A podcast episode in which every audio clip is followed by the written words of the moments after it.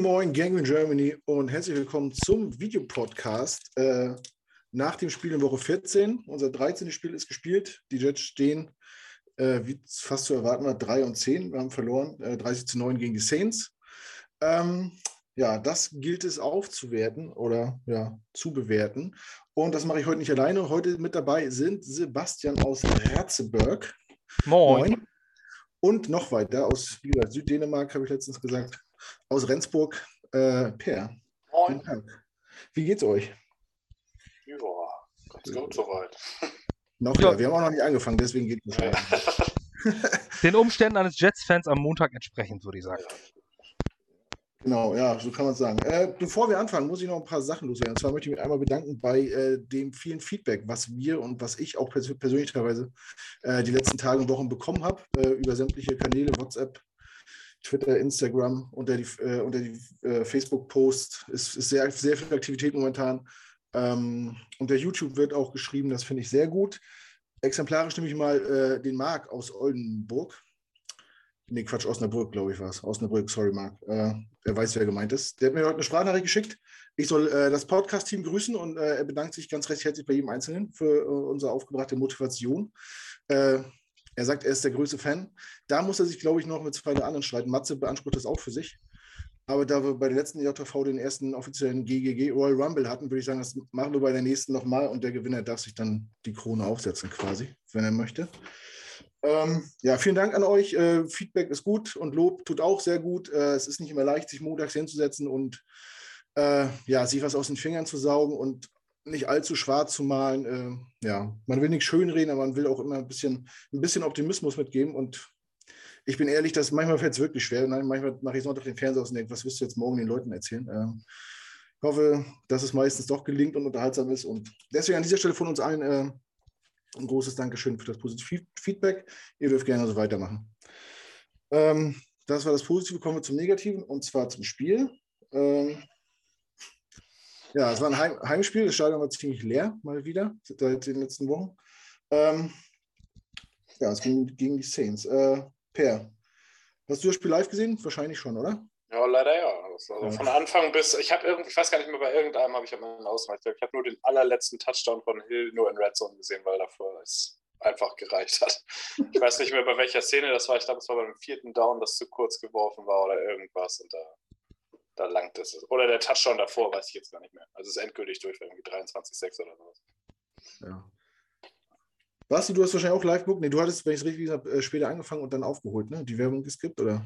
Ja, genau. Ich musste eine Stunde später anfangen, weil ich auf dem Weg von meinem Bruder äh, nach Hause war. Ähm, ich war im wunderschönen Neumünster. Und also die Ironie erkennt jeder, der jetzt irgendwie schon mal in seinem Leben in Neumünster war. Ähm, nee, deswegen war ich eine Stunde später zurück und dann bin ich vom Regen in die Traufe aus Neumünster zum Jetspiel gekommen, ja. Aber ich habe es dann irgendwann in der Hälfte halt auf, aufgeholt. Ja.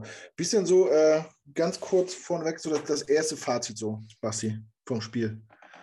Ähm, ja, also ich sag mal, im Nachhinein ist es jetzt nicht so überraschend gewesen, weil es genau das ist, womit man gerechnet hat.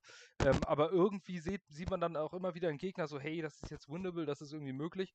Und die Saints hatten eine 5-Game-Losing-Streak. Und ähm, wir haben es ja schon geschafft, gegen Teams mit Backup-Quarterbacks zu verlieren. Jetzt haben wir schon gegen ein Team äh, verloren, das noch nicht mal einen Quarterback hat. Weil Taysom Hill ist ja irgendwie ein Hybrid-Player. Ähm, ja, 30-9 ja, ist leider halt auch bezeichnend für, dieses, für den Spielablauf. Also ich denke, das ist auch von der Höhe absolut verdient, hm. ähm, wie man verloren hat. Ähm, und mein direktes Fazit ist, wir haben einfach überhaupt gar keinen Depth. Und ähm, wenn unsere Starter ausfallen und das sind Rookies, dann äh, sind, wir, sind wir verloren.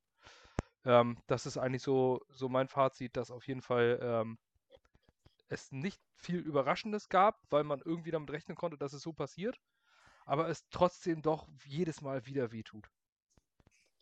Ja, Per, äh, von dir äh, ein kurzes, eine kurze Stellungnahme außer Hüfte so, ganz kurz, wie du das Spiel bewertest. Ich fand es schon enttäuschend, muss ich sagen. Also bei allem Respekt für Taysom Hill, der ist limitiert in dem, was er kann und was er tut. Und mhm. dass man dann selbst, klar, wir haben unfassbar wenig Qualität in der Defense. Selbst wenn alle fit sind, ist das immer noch untere Hälfte der NFL. Und wenn so viele ausfallen wie bei uns, dann ist das eigentlich kaum noch NFL-Level, individuell. Aber dass man es dann trotzdem nicht schafft, Hill das wegzunehmen, was er kann, nämlich kurze Würfe, also zumindest schematisch irgendwas dagegen tut, dass das nicht funktioniert oder dass man irgendwie einen Lauf wegnimmt oder dass man überhaupt irgendwann mal irgendeinen Lauf stoppt. Ich meine, zumindest ein paar Runstopper in der D-Line haben wir, dass man irgendwie schafft, zumindest die paar Stärken, die man noch aufs Feld bringt, zu akzentuieren. Das mhm. fand ich schon sehr enttäuschend. Also ich habe mir ein bisschen mehr erhofft, ich habe mir erhofft, dass man die Saints Offense zumindest auf unser Level runterziehen kann, weil die äh, Saints Defense war für mich relativ klar, dass das eine schwere Aufgabe wird. Die Defense von denen ist gut. Die hat auch wenig Verletzte, da ist Qualität auf allen Leveln zu finden. Und auch da haben wir ja Ausfälle in unserer eigenen Offense gehabt. Also das war für mich wenig überraschend, dass wir da jetzt die Schwierigkeiten haben. Aber ich bin Woche für Woche immer wieder von der Defense dann doch wieder irgendwo enttäuscht. Also man kennt es als Jets-Fan halt zehn Jahre lang nicht. Wir waren zwar zehn Jahre kacke, aber zumindest die Defense konnte man sich immer noch angucken. Aber dieses, ja, es ist, ist eine andere Art von frustriert sein nach dem Spiel. äh, ja, stimmt. Ähm, ja, ich weiß gar nicht, ich, mir ist das vorhin erst beim, beim nochmal angucken aufgefallen. Äh, dass es bis, äh, bis zum Anfang des vierten Viertels eigentlich äh, knapp war. Dass es da 3-16 stand und wir mitten im Spiel waren. Ich hatte aber die ganze Zeit den Eindruck, dass das Spiel eigentlich schon vorbei ist. So, dass wir, ja. dass wir nie, also klar, wir haben nur sechs Punkte gemacht, aber wir, wir, waren ja, wir waren ja auch gefühlt niemals in der Situation, irgendwie einen Touchdown zu scoren. Also das eine Mal, kurz vor der Halbzeit, äh, hat Denzel Mims ja irgendwie geschafft, uns in zwei Plays irgendwie 15 Jahre zurückzuwerfen, womit sich das dann auch wieder erledigt hatte. Äh, ja, ähm, was natürlich den Unterschied ausgemacht hat, klar, die äh, Hill ist jetzt kein, kein, kein Überquarterback, hat aber auch wenig Fehler gemacht. Den einen Fehler, den er gemacht hat, wo er den, den Ball beim, beim Snap äh, fummelt quasi oder über sich, über sich rüber wirft nochmal selber. Äh, den, den covert er danach ganz gut ab. Ähm, das sah aber ganz schön lustig aus. Das stimmt. Und er, das Gute war, er hat ja seinen, seinen Mittelfinger bandagiert und konnte es danach immer auf den Mittelfinger schieben, weil er sich immer da, da dran gefasst hat und so. Mhm. Das ist wie beim Fußball, wenn, wenn du übers Tor schießt und dann fasst du ans Knie und sagst, ah. Der Trick. Ah, Außenbandschirm, das ist ja schwer. Ah. ja, für mich hat gestern einfach den Unterschied gemacht äh, zwischen zwei sch schlechten Teams. Also die Defense der, der Saints ist natürlich äh, eine andere Liga noch. War einfach Alvin Kamara. Ich hätte mir gewünscht, er kommt eine Woche später zurück. Ähm, ich glaube, der hatte 140 Yards auf dem Boden, oder? Und dann nochmal 45 in der Luft oder sowas. Nagel mich nicht fest, aber sowas in der Richtung. Ich meine, 140 Total Yards kommt ungefähr oder so. Aber man hat bei jedem Touch von ihm wirklich gemerkt, dass er der beste Spieler auf dem Feld ist. Das ja, das war fast die Hälfte der kompletten äh, Saints Offense. Ja. der hat den Unterschied ausgemacht. Äh, ist der einfach nicht zu stoppen oder ist unsere, sind unsere Spieler individuell einfach zu schlecht? Ich meine, er ist schon, wie würde ihn einschätzen in der Liga? Äh, Top 3, Top 5, Top 10? Top 5 würde ich, glaube ich, sagen. So auf, aus der Hüfte, ohne jetzt nachgezählt zu haben, aber so in den Dreh. Also gemessen über mehrere Songs würde ich ihn schon in die Top 3 sehen. Ähm, ja gut, aber er ist auch verletzt. Das ist das, was mich, auch wenn er ein Running Back ist, halt davon abhält. Ich meine, du musst ja auch auf dem Feld sein, um dir den Status irgendwie zu arbeiten. Und der fehlt jedes Jahr fünf Spiele. Ja, bei Running Backs für mich die klare Nummer 1 Derrick Henry. Ja. Einfach, ähm, weil er einfach äh, ein komplettes Team trägt. Aber Camara ist schon irgendwo in den drei, weil er halt auch äh, in beiden, äh, auf beiden Wegen halt extrem gefährlich ist. Ähm, also ich halt, ich finde ihn einen Tick besser als Christian McCaffrey noch. Ja. Ja, ich, also, also Top 5 sind wir uns, glaube ich, alle einig. Ja, ne? Da denke ich auch. Äh, vielleicht der eine höher, der andere tiefer, aber so in den Sphären wird er sich wohl bewegen und ja, er hat gestern zumindest in meinen Augen den Unterschied gemacht, den konnte man einfach nicht halten irgendwie. Äh, sowohl auf dem Boden als durch die Luft. Immer da für ein First Down und so. Meint ihr, äh, es hätte anders ausgesehen, wenn wir mit, mit Carter und Mo gespielt hätten oder hätte, hätte das gestern auch nicht die Kohlen aus dem Feuer geholt, Pierre? Also, die waren beide schon die Wochen, die sie zuletzt gespielt haben, wirklich, die haben einen Unterschied gemacht. Merkte ich gerade von Carter, war ich absolut begeistert. Der hat halt aus, selbst aus Runs, die nicht gut gelaufen zu Beginn noch was rausgeholt. Fällt immer vorwärts, macht immer noch seine 4, 5 Yards und kann im Gegensatz zu Ty Johnson vor allem auch einen Ball färben wenn er dann mal in seine Richtung geworfen wird. Also ich denke, die drei Drops, die Johnson hat, hätte Carter zumindest alle reingebracht. Zwei davon waren natürlich nun mega inaccurate geworfen, sodass man, also dass man eigentlich nicht sagen kann, dass danach noch viel damit passiert wäre, aber zumindest hätte er sie gefangen und zumindest ein bisschen Raumgewinn gemacht. Die Offense hätte, also der Offense hätte das definitiv geholfen. Obwohl ich Barriers gut fand, aber abgesehen von ihm gab es eigentlich keinen Receiver, der groß aufgefallen ist. Der hätte Moore sicher gut getan. Aber ja, ist schwierig. Ich glaube nicht, dass wir durch die beiden 21 Punkte mehr gemacht hätten. Weil unsere Defense erlaubt es uns einfach im Moment nicht in Spielen zu bleiben. Ja, ja gut, vielleicht hätte man gleich 21 Punkte mehr gebraucht. Ich hatte ja auch den Eindruck im vierten Viertel so, als wenn man so herschenkt. Also als, ja. als, wenn, als wenn man zurückliegt und sagt, ach komm, für uns ist trotzdem Garbage Time. und wir fahren mal irgendwie runter. So, das, so den Eindruck hatte ich irgendwie, dass da irgendwie das Aufbauen total weg war und äh, ja, man überhaupt nicht, also das Playcalling hat es zwar noch hergegeben, so, dass man so tut, als wenn da noch was geht, aber die Spieler haben irgendwie auch Körper und Körpersprache äh, nichts mehr in die Richtung gezeigt. Basti, glaubst du, mit Moore und Carter hätten wir äh, das Spiel gewinnen können? Äh, gewinnen können weiß ich jetzt nicht, aber ich bin mir sehr sicher, dass es anders gelaufen wäre. Ähm, weil ähm, die beiden sind, also erstmal ist, muss man es natürlich relativieren. Das sind Rookies und äh, sind natürlich nicht die Difference Maker, ähm, die, jetzt, die jetzt das Spiel schon an sich reißen können. Das ist einfach von der, von der Erfahrung geht das noch nicht. Aber ähm, wenn ich mir vorstelle, diese, in meinen Augen war der absolute Key-Factor zu diesem Spiel, waren diese von Per gerade eben genannten drei Drops von Ty Johnson. Mhm. Weil das äh, drei Three-and-Outs verursacht hat. Das wären First Downs gewesen.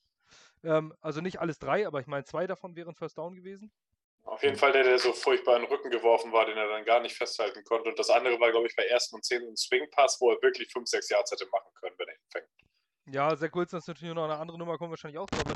Ich denke, dass, ähm, dass man auch bei den Receivern gesehen hat, ähm, dass die Depth, die wir vor der Saison so ähm, mehr oder weniger gelobt haben, dass sie eigentlich gar nicht vorhanden ist.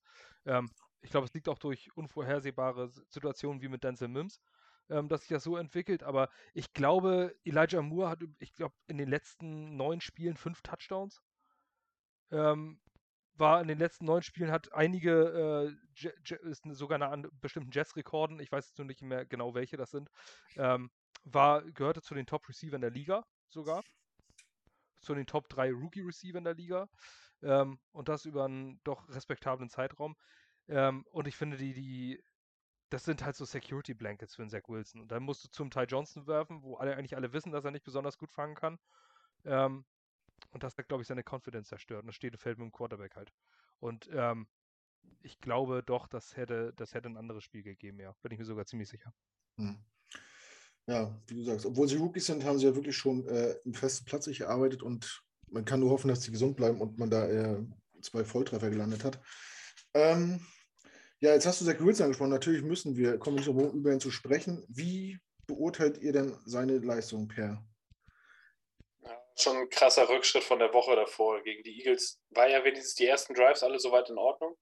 Die konnte er alle umsetzen. Davor gegen die Texans war es auch zumindest so, dass er, weiß ich nicht, also er wirkte halt, als könnte er noch Plays machen. Jetzt diese Woche fand ich seine Inaccuracies haben wieder, also die sind jede Woche da aber diese Woche waren sie wieder wichtiger als die Wochen davor. Er entwickelt sich aber auch in anderen Aspekten. Also er geht besser durch seine Reads, finde ich. Ich habe vorhin bei Twitter gesehen, er hatte diese Woche nicht ein einziges Turnover-worthy Play. Das ist das erste Mal in seiner Karriere, dass das der Fall ist. Also das ist definitiv ein Schritt in die richtige Richtung. Was ich nur halt bei ihm einfach gar nicht verstehe, sind diese Dinge wie auf Griffin, als der Titan völlig offen steht, er läuft nach rechts und er wirft ihm fünf Yards vor die Füße. Hm, das kommt nicht das erste Mal vor. Wie gesagt, zwei von drei Johnson Drops. Klar, die muss er alle drei trotzdem fangen. Mhm. Aber zwei von dreien sind halt auch wirklich in den Rücken geworfen und nicht auf den Punkt. Und in der Offense wieder dieser Shanahan Offense Yards after the Catch wichtig. Das, dafür ist es aber auch wichtig, dass der Quarterback den Ball wirklich vor die Face Mask wirft, mhm. sodass du danach dich nicht groß adjusten musst. Du gehst einfach weiter und machst die Yards, die du noch holen sollst. Und das bringt er bis jetzt einfach nicht. Und ich weiß nicht, dass, also er wirft unfassbar gerne vom Backfoot bei fast jedem Play und auch wenn er keine Pressure hat das muss irgendwie mal, da muss in der Offseason Coach mit ihm ran und keine Ahnung, ihm irgendwie ein rohes Ei unter den Backfoot machen oder keine Ahnung, dass das einfach nicht mehr passiert. Das ist für mich relativ unbegreiflich. Also er war schon im College nicht so accurate, aber diese ständigen Backfoot-Würfe hat er da auch nicht drin gehabt. Das kommt, woher es kommt, weiß ich nicht. Ich finde, dass er eigentlich immer viel Zeit zu werfen hat, außer in Ausnahmesituationen. Die O-Line gibt ihm Zeit, vom zweiten zum dritten Read zu gehen, klar ab und an nicht. Das ist aber normal in der NFL. Du kannst nicht erwarten, dass du 60 Mal eine freie Pocket hast. Aber in den größten Fällen, da haben wir schon ganz schlimme Situationen, also schlimmere Situationen in den letzten Jahren gesehen, wo die Quarterbacks nach anderthalb Sekunden am Laufen waren. Mhm. Das ist bei ihm nicht so. Er hat schon die Zeit, da durchzugehen. Und dass er dann gerade diese aus der Clean Pocket einfach nicht anbringt, zu einem Großteil, das verstehe ich nicht. Auch die, die er anbringt, sind dann manchmal wirklich, wo du denkst, naja, ist nicht NFL-Level accurate, der nicht, der nicht, der ist tief, der ist hoch das sind so Sachen, an denen muss er arbeiten. Dafür aber die andere Hälfte seiner Performance, die für mich gut war, ist die Tatsache, dass er halt durch seine Reads gegangen ist. Er findet immer noch offene Leute nicht, teilweise auch in wichtigen Situationen, ja, aber es ist besser geworden. Also es ist nicht so, gegen die Texans gab es ja wirklich Drives, wo LaFleur ihn absichtlich nicht eine Entscheidung hat treffen lassen. Damit er halt in acht, neun Plays einfach am besten nur pitcht, Handoffs macht und komplett offenen One-Read-Pass nimmt. Das war jetzt diese Woche, er hat ihm mehr anvertraut und Wilson hat das Vertrauen irgendwo auch gerechtfertigt. Aber diese Basics, die ein NFL-Quarterback haben muss, diese Basis-NFL-Level-Accuracy, die muss er einfach irgendwo noch hernehmen. Hm. Das, das ist halt das, was so ein bisschen wehgetan hat, auch gestern. Ja, ich finde, was, was man so ein bisschen erkennen kann, er, äh, er unterlässt quasi vermeidbare Fehler. Da hat er, glaube ich, ein bisschen dazugelernt, zu überhastet wegzuwerfen oder nicht zu gucken, wo er den Ball hinwirft. Ich finde, er kann auch, wenn mal Druck kommt, was gestern wirklich selten der Fall war. Also die, die uh, O-Line hat gestern einen guten Job gemacht in meinen Augen, zumindest was Passblocking angeht. Ähm, selbst wenn der Druck mal kommt, bewegt er sich, finde ich, in der Pocket gut oder auch aus der Pocket gut raus und äh, geht dann auch mal selber ein paar Meter. Ja. Ähm, aber die Ungenauigkeit war gestern schon sehr, sehr auffallend. Ich, noch, ich habe doch irgendwie einen Screenpass vor Augen, den er nach links rauswirft, der auch, keine Ahnung, nach drei, nach drei Metern auf dem Boden eiert, irgendwie, wo der, wo der Running Back auch ganz frei steht. Und ähm, was, was, was ich schon in den letzten Wochen gesehen habe, ist, wenn, wenn er die Bälle wirft, dann, und ich sehe mir das in der Wiederholung an, denke ich, war da noch einer dran mit den, mit den Fingerspitzen, weil der ja. Ball immer, immer so eiert und nicht in, wie an einer Linie gezogen äh, durch die Luft sippt. Das passiert, wenn du von deinem Backfoot wirfst und das rein mit deinem Arm machst, anstatt diese Vorwärtsdrehung zu machen, die du halt musst. Du musst nach vorne gehen mit deinem ganzen Körpergewicht und dann diese Rotation machen mit deinem Arm. Aber das macht er nicht. Er vertraut halt auf seine Armstärke, wirft von dem hinteren Fuß quasi im Wegfaden und dann kommt sowas dabei raus. Dann wirft man halt, wie die amerikanischen Kommentatoren sagen, Enden oder Ducks. Und das kommt bei ihm relativ häufig vor. Das sind technische Unsauberkeiten. Ja. Basti, wie hast, wie hast du gestern äh, Zach Wilson gesehen? Ja, wie ich gerade schon erwähnt habe, also ich glaube, dass äh, ich habe das Gefühl, das war komplett mental. Also irgendwie läuft er komplett in der Spur, so ein bisschen. Ähm, ich bin immer noch auf dem Stand, äh, ist, oder ich bin ja immer noch nach wie vor der Meinung, Rookies äh, sind nicht umsonst Rookies und äh, man braucht sie nicht vom Bus werfen. Äh, Im ersten Jahr, ich finde, es kommt auch in eine ziemlich schlechte Situation rein mit äh, Rookie Playcaller, Rookie Head Coach. Ähm, das ist nicht so einfach. Ähm, nicht alle sind Rex Ryan Mark Sanchez, wo es im ersten Jahr halt irgendwie läuft. Ähm, und wo es auch unterstützt wurde durchs, durchs äh, Run-Game, erinnern kann. Ähm, läuft hier erstmal nicht. Ähm, ja, wie gesagt, ich hatte das Gefühl, er ist mental nicht so ganz da. Er versucht jetzt zu vermeiden, Turnover äh, zu produzieren. Also wenn er gesackt wurde, dreimal wurde er, glaube ich, gesackt gestern, ähm, dann hält er den Ball sehr zuverlässig fest. Ähm, achtet darauf, dass er den Ball sicher hat. Achtet da, versucht jetzt darauf zu achten, dass er, Ball, äh, dass er keine Turnover wirft. Und dadurch ähm, fehlt diese Restkonzentration, um den Pass anzubringen. Ähm, Inaccuracy war ja eigentlich im College überhaupt gar kein Problem bei ihm. Ja, geht, wenn man sich anguckt. Also, naja, es war jedenfalls ja, nicht so schlimm wie jetzt. Also zumindest kein großes Problem, sonst wäre er nicht Second Overall Pick geworden. Ähm, aber er wirft ja, also allein schon Pässe im Bereich von bis zu 5 Yards hat er 10 von 19 angebracht. Okay, natürlich waren die Ty Johnson-Dinger Drops, aber 10 von 19 sind oft, also 9 sind oft Target gewesen, also nicht dort, wo sie hingehören. Ähm, bei Würfen innerhalb von 5 Yards erwarte ich von einem NFL-Quarterback eigentlich eine Completion Percentage von 100%. Mhm. Ähm, wenn, es ist immer mal ein Ball, äh, Ding dazwischen, wo eine Hand dazwischen geht oder äh, weiß nicht, wo eine Taube zwischen fliegt oder äh, weiß der Geier was, wo der Receiver den, den, den Ball droppt oder so, das kommt immer vor. Aber eigentlich muss der Ball, äh, muss der Ball innerhalb von fünf Yards von einem NFL-Quarterback immer genau dahin, wo er hingehört. Das erwarte ich von einem NFL-Quarterback. Und äh, da 10 von 19, das ist schon hart daneben. Ähm, ich glaube aber auch einfach, äh, das macht was mit deinem Kopf. Wenn dann Receiver Nummer 1 mit Corey Davis nicht da ist, wenn Elijah Moore nicht da ist, wenn die ersten drei äh, wichtigen Pässe gedroppt werden von deinem Running Back, wo du schon einen Checkdown machst, was ihm lange vorgeworfen wurde, dass er keine Checkdowns macht, dann macht er die mal ähm, und wirft den kurzen äh, zum Running Back und die werden auch nicht gefangen. Das macht was in deinem Kopf. Und dann äh, stehst du da an der Seite, ähm, da bringt dir auch kein, ähm, in meinen Augen auch kein, kein äh, Veteran was oder kein, kein Mentor was oder sowas. Ähm, da merkst du einfach schon nach dem ersten Quarter, scheiße, das läuft nicht. Und ich glaube, mhm. jeder kennt das aus seiner eigenen, ähm, ob es nur Amateursportkarriere ist oder sonst was. Wenn du auf den Platz gehst, du glaubst, du fühlst dich gut, grätscht einmal daneben, dann, dann, dann danach fliegt dir der Ball gegen Hinterkopf und ins eigene Tor, dann bist du durch für den Tag. Mhm. Und ich hatte irgendwie das Gefühl, dass es das mental gestern bei ihm war.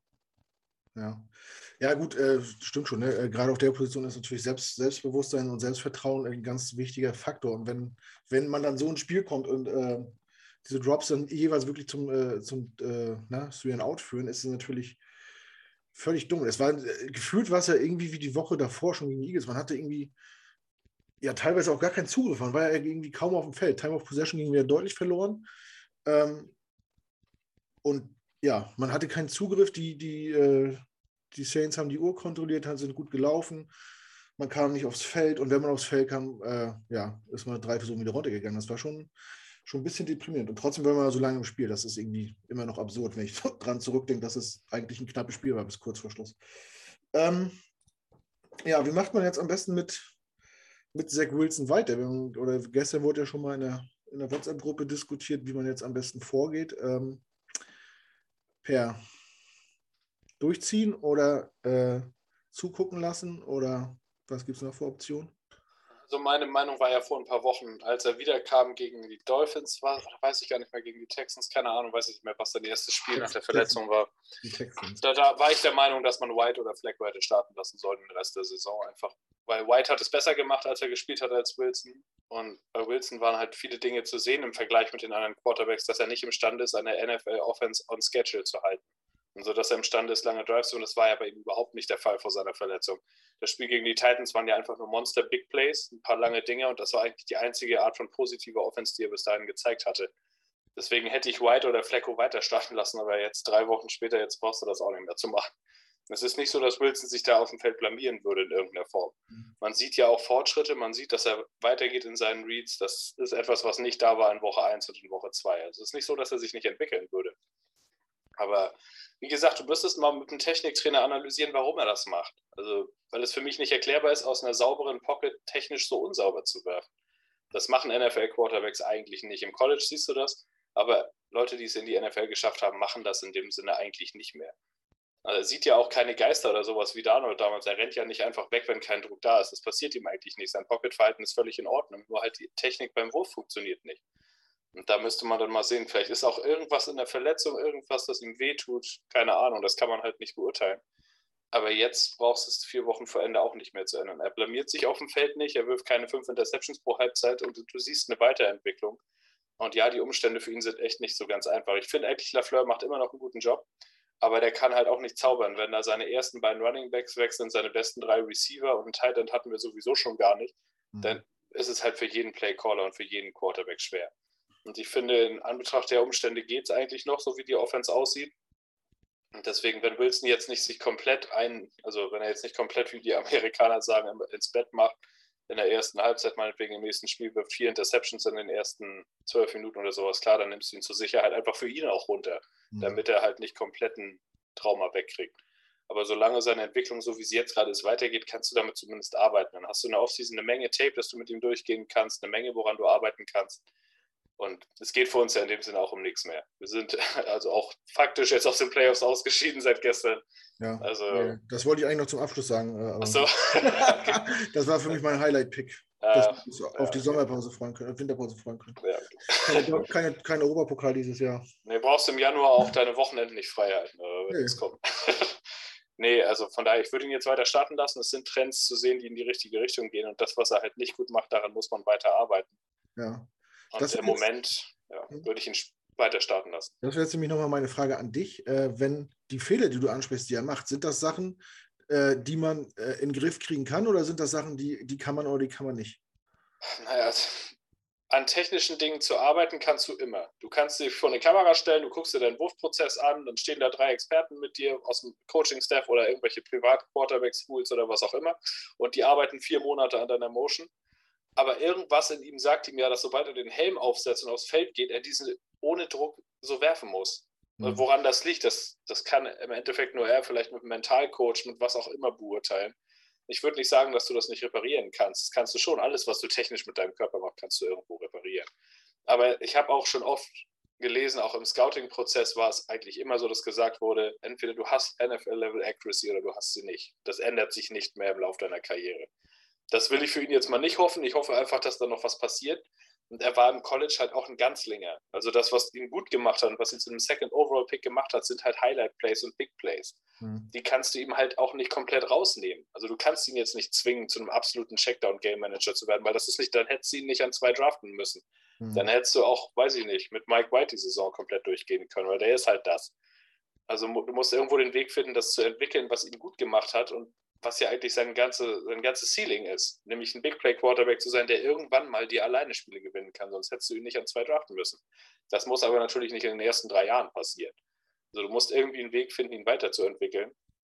Aber warum er diese technischen Sachen zurzeit so dermaßen verreist, das muss, das müssen er in Ruhe mit seinen Coaches irgendwie durchgehen. Also ich denke mal, die werden das natürlich auch sehen. Die werden ihm auch unter der Woche sagen, warum wirfst du denn ständig von deinem Backfoot? Und dann sagt er, ja, pff, weiß ich auch nicht, Mann, ich hatte halt ein Hühnerei an der Hacke. Oder mhm. keine Ahnung, deswegen musste ich die da irgendwie zur Seite nehmen. Das ist von aus der Ferne schwer zu beobachten, aber es ist definitiv, es ist eine technische Sache. Das ist nichts, was du nicht irgendwo coachen kannst. Hm. Also ich würde, was das angeht, die Hoffnung nicht aufgeben nach acht NFL-Starts. Gut, das beruhigt mich sehr.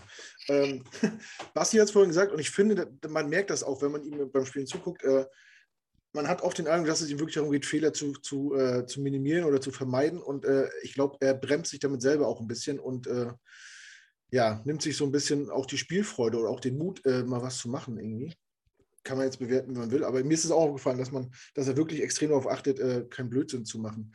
Basti, wie würdest du jetzt weiter vorgehen mit Zach Wilson und dem Rest der Saison? Ähm, ja, gestern habe ich noch geschrieben, eigentlich musst du an ihm benchen. Ähm, die Meinung habe ich so ein bisschen revidiert. Ähm, ich glaube, der Zeitpunkt wurde dafür verpasst. Wie ja. Per das auch schon gesagt hat. Also dieses nach der Verletzung haben wir vielleicht sagen müssen, Piano, es ist immer noch das Knie, das kannst du wunderbar nach außen verkaufen. Ähm, zu sagen, das wird erstmal nichts, wir gehen es mal lieber vorsichtig an. Ihr wisst ja noch damals, was mit Avery Williams passiert ist und so weiter und so fort. Wir sind ja in New York. Ähm, aber der New York Market ist halt hart und wenn du ihn schon zum Starter gemacht hast, ähm, ich glaube, da ist auch das Problem, was du mit, mit einem Veteran-Head Coach vielleicht nicht hättest. Das ist nichts gegen Robert Salah, aber äh, er steht natürlich auch unter dem Druck und er hat es ja auch schon mal gesagt, äh, you guys surprise me zu der New York Media, hat er ja schon mal gesagt. Ähm, das ist natürlich ein enormer Druck und wenn du jetzt Zach Wilson bencht, dann kann das, glaube ich, wie so ein Boomerang zurückkommen. Ähm, einfach für die Confidence und dann ist die Presse, fragt dich jeden Tag und dann hast du Rich Simini ständig an den Hacken, äh, der dich voll sabbelt in der Pressekonferenz äh, und irgendwelche negativen äh, Berichte schreibt. Und Brian Costello korrigiert das dann wieder und, weil, und dann kommt Connor Hughes und haut noch Baum drauf. Ja, genau. Also das wäre eine Riesenkatastrophe. Ähm, ich glaube, dass ihm sportlich die letzten vier Spiele nicht viel bringen werden. Ähm, aber ich glaube, dass es einfach äh, aus Credibility-Gründen gemacht werden muss. Ähm, auch weil er Team-Captain ist. Ihn zu benchen wäre, glaube ich, ein falsches Signal äh, seitens des Teams. Als äh, Fan würde ich es nachvollziehen können, aber ich glaube einfach, dass es nicht passieren wird. Wir haben, wir können jetzt nichts mehr gewinnen, außer der Entwicklung. Und warum sollte Zach Wilson jetzt auch wieder nicht spielen, wenn man sagt, es geht eigentlich um den Quarterback? Das ergibt im Endeffekt auch wenig Sinn. Ähm, es ist schwierig er soll seine Fehler machen. Ähm, er soll dabei momentan nicht brechen, aber das Gefühl habe ich nicht, dass es bei ihm passiert. Man merkt schon, dass er ganz schön down ist, auch in den, äh, auch in den PK. Aber was in der Pressekonferenz, zweieinhalb Minuten, finde ich, ist es schwer, die Persönlichkeit eines Menschen zu, äh, zu identifizieren. Ähm, hm. er gibt sich eigentlich immer sehr solide. Ich finde, vom mentalen jo äh, Teil hat er einen sehr, sehr guten Job gemacht dieses Jahr, also so wie er sich gibt nach außen. Ähm, hat Mike White in der Hochphase, in der Mike White-Ära bei den Jets, ähm, hat er ihn wirklich sehr supported und immer positive Dinge gesagt und das fand ich eigentlich sehr gut. Ähm, mhm. Also ich denke, aus der Richtung wird er uns auch Spaß machen. Sportlich, ich hoffe einfach für ihn, auch um in die Offseason zu gehen, dass er jetzt noch wenigstens noch ähm, zwei, drei äh, gute, Spiele, also mindestens zwei dieser vier Spiele ähm, wirklich gute Spiele mit positiver Touch und Deception Margin hat höchstens jetzt noch zwei, dreimal den Ball abgibt in den Rest der Saison. Ähm, mhm. Ja, Benchen wäre jetzt tatsächlich, nachdem ich eine Nacht drüber geschlafen habe, die falsche Idee. Mhm. Ja, ich finde auch immer diese PKs, das ist für mich auch immer alles zugestellt und zugescriptet. Die wissen genau, was sie sagen müssen, damit sie nicht irgendwie anecken oder irgendwie ein Futter geben für, für noch mehr Schlagzeilen. Äh, ja, für mich ist das alles fake. Bis auf die von Ryan äh, Fitzpatrick, die sind witzig gewesen, aber ansonsten, wenn er sich verkleidet hat mit den Klamotten seiner Mitspieler, Genauso fake wie der Cap Space. Ja, das ist auch fake, aber das, das müssen wir hier, da machen wir nochmal einen extra Podcast beide per. Ja, ja, auf jeden Fall. da muss ich mir nochmal ein paar, mache ich mir nochmal eine PowerPoint-Präsentation fertig und dann will ich das noch mehr um die Ohren hauen. Was ja, das Quatsch ist. Nee, Capspace ist mehr als real. Die meisten von uns einfach nur nicht verstehen. Ich will mich nicht, ich will mich nicht wieder äh, streiten. ich hatte heute mit Per schon eine Konversation. Ähm, ja, ich sehe das eigentlich ähnlich. Ne? Man hätte mit Zach Wilson gerne äh, die Saison auf der Bank starten können, dass er so ein bisschen in die Liga reinkommt. Das, aber das hat man natürlich, äh, indem man keinen Veteran hat, irgendwie auch, auch selbst verbockt. Ähm, man hätte die, auch die Verlängerung, auch das wäre für mich noch so gewesen, einfach ein bisschen ziehen können und sagen, er braucht noch ein bisschen, so zwei, drei Wochen länger. Das hätte auch nichts getan. Ihn jetzt zu benchen wäre für mich auch das völlig falsche Signal. Ähm, ich glaube zwar, dass er gerade nicht der Quarterback im Roster ist, mit dem man die höchste Siegwahrscheinlichkeit hat. Aber das Signal nach außen und auch für ihn wäre für mich jetzt katastrophal, wenn man sagt, setz dich mal jetzt wieder auf die Bank. Wenn, wenn du Starter bist und du machst dich zum Starter, ob jetzt berechtigt oder nicht, dann musst du es auch durchziehen, finde ich. Und dann, gerade bei dem Medienmarkt, ich habe den Eindruck, dass äh, Zach Wilson nicht äh, den Bonus hat, den Sam Darnold hatte. Äh, war da vielleicht ein bisschen selber daran schuld. Ähm, aber ich glaube, dass dann wird ganz schön ein Gewitter losbrechen. Äh, darauf warten die Leute, glaube ich, wenn er auf die Bank kommt. Ähm, da, hätte, da würde, hätte keiner was von, glaube ich. Ähm, was glaubt ihr, welcher Quarterback wäre jetzt mal hypothetisch gedacht, der mit, der, mit dem man am ehesten ein Spiel gewinnt? Per? Mike White.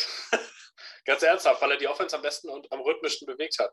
Ja, er hat dann auch gegen die Bills, das halt komplett, hat er einen kompletten Meltdown, aber auch er war erst in seinem dritten Start in der NFL. Mhm. Aber in seinem allerersten Start wirft er für 400 Yards gegen ein damaliges Top-Team mit einer damals noch statistisch sehr guten Defense bei den Bengals. Also er hat für mich ein Ceiling gezeigt, das ich bei Joe Flacco seit 2012 nicht mehr gesehen habe. Also von daher, ich würde, also wenn es darum ginge, jetzt zu gewinnen, dann würde ich White starten. Basti, wer, wer ist so dein, wer wirst du gehen? Jetzt kann ich tatsächlich mal komplett sagen, ich stimme meinem Vorredner an allen Punkten zu. Ja? Ja, also ich würde es auch mit Mike White machen, weil Joe Flacco ist für mich einfach, also Joe, Joe Flacco sollte man im Wörterbuch als Definition von uninspirierend ähm, reinnehmen. Und unsympathisch. Ja, Darum ging darum es Es ging darum, mit, mit welchem QB hast du die höchsten Siegchancen? Nein, also äh, Joe Flacco ist natürlich ein Veteran, aber, ähm, aber das, nee. Doch, Mike White wäre jetzt tatsächlich der Way to go. Ja, also ich glaube tatsächlich, dass die größten Siegchancen mit Joe Flacco wären, aber wie gesagt, das ist auch nur hypothetisch. Allzu ähm, viel nehmen tut sich das, glaube ich, tatsächlich bei allen dreien nicht. Also es ist nicht so ein mega Gap, würde ich jetzt sagen. Ich meine, Wilson hat ja jetzt auch schon ein Spiel gewonnen. Aber James Morgan ja haben wir sonst noch wieder im Practice Squad.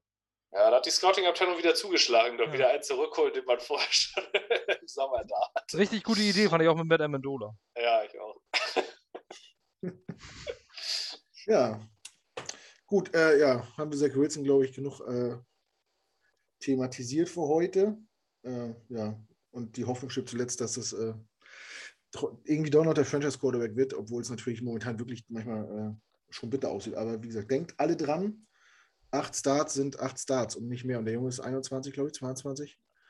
Also vor nächstes Jahr im Dezember sollte man sich einfach sagen, ich mache mir keine Sorgen, ich gucke mir das nur an. Einfach, das ist, es ist ihm gegenüber auch nicht fair. Du meintest selbst, er hat nicht das, er hat halt nicht die, ja, das, was Darnold bekommen hat, er hat ja nie negative Presse gekriegt, Darnold. Drei Jahre lang nicht bis da irgendwann mal irgendwas Negatives zu seiner Performance gesagt wurde. Ja. Das hat ja ewig gedauert. Bei Wilson ist es ja jetzt schon so weit, aber das nicht, er kann halt auch nichts dafür, dass die Jets seit elf Jahren das schlechteste Team der Liga sind. Aber er muss es jetzt ausbaden. Der, der hatte Drüsenfieber und da haben sie gesagt, das kann man, das überträgt sich durch Küssen. und da hat nicht einer gesagt, der hat bestimmt um die Häuser gezogen. Nein, die haben alle gesagt, hä, unser Sammy, wie, wie, wie hat der denn geküsst? Das kann doch nicht sein. Ja, welches Flittchen ist da in seine Nähe gekommen? Ja? genau. Das war bestimmt Bill Belichick, der ihm da so eine DNA aufs Zimmer geschickt hat oder so. Oh, haben das schon lange nicht mehr gehört. Ja, ja. ich auch nicht.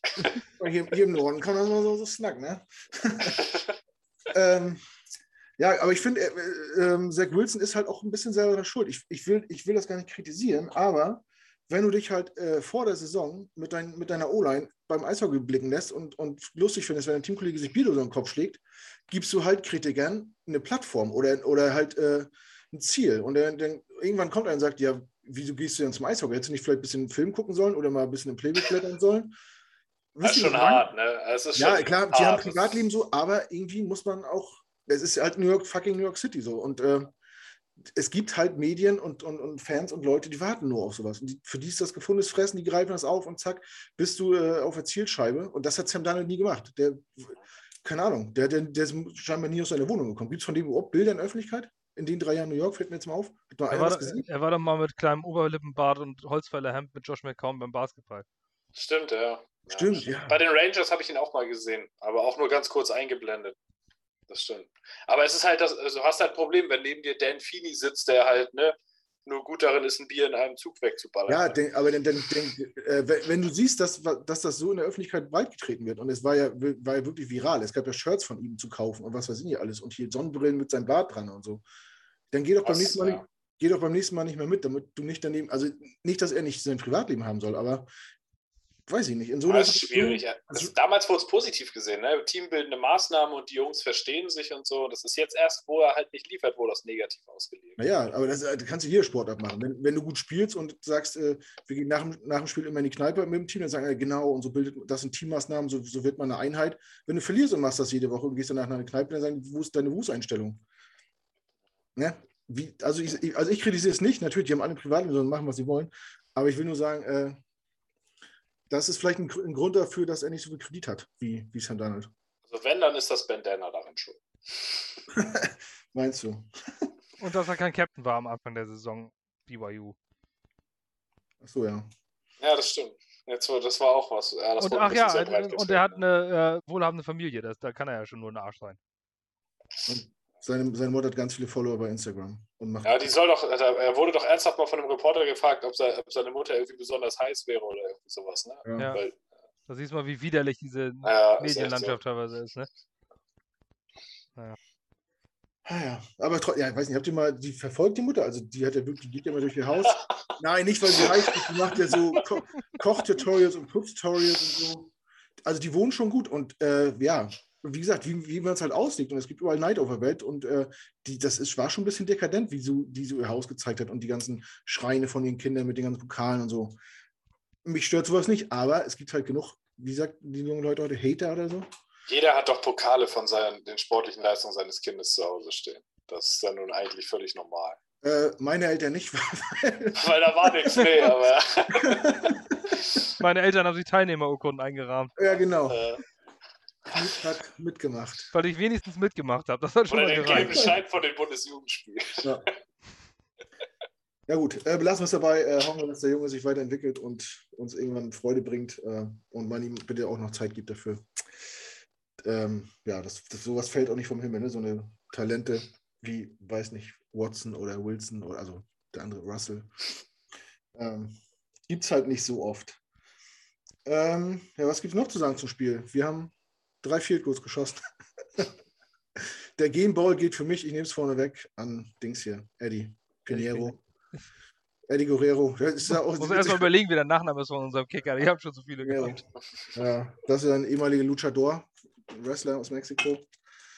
Äh, ist jetzt Kicker in der NFL. Ja, auf jeden Fall, weiß nicht, ist das jetzt die, warum ich schon über Kicker reden, aber ist das jetzt die Lösung bis Saisonende oder er hat drei Dinger reingemacht, die waren auch, also zwei davon waren auch ganz schön reingemurmelt. Also, ja, ja, klar. das waren jetzt keine besonders guten Kicks, die waren aber drin. Viel weiter weg hätte es nicht sein dürfen. So, ne? Das naja. waren alle knapp, knapp über 30, aber na, das war dann wirklich schon Schmerzgrenze.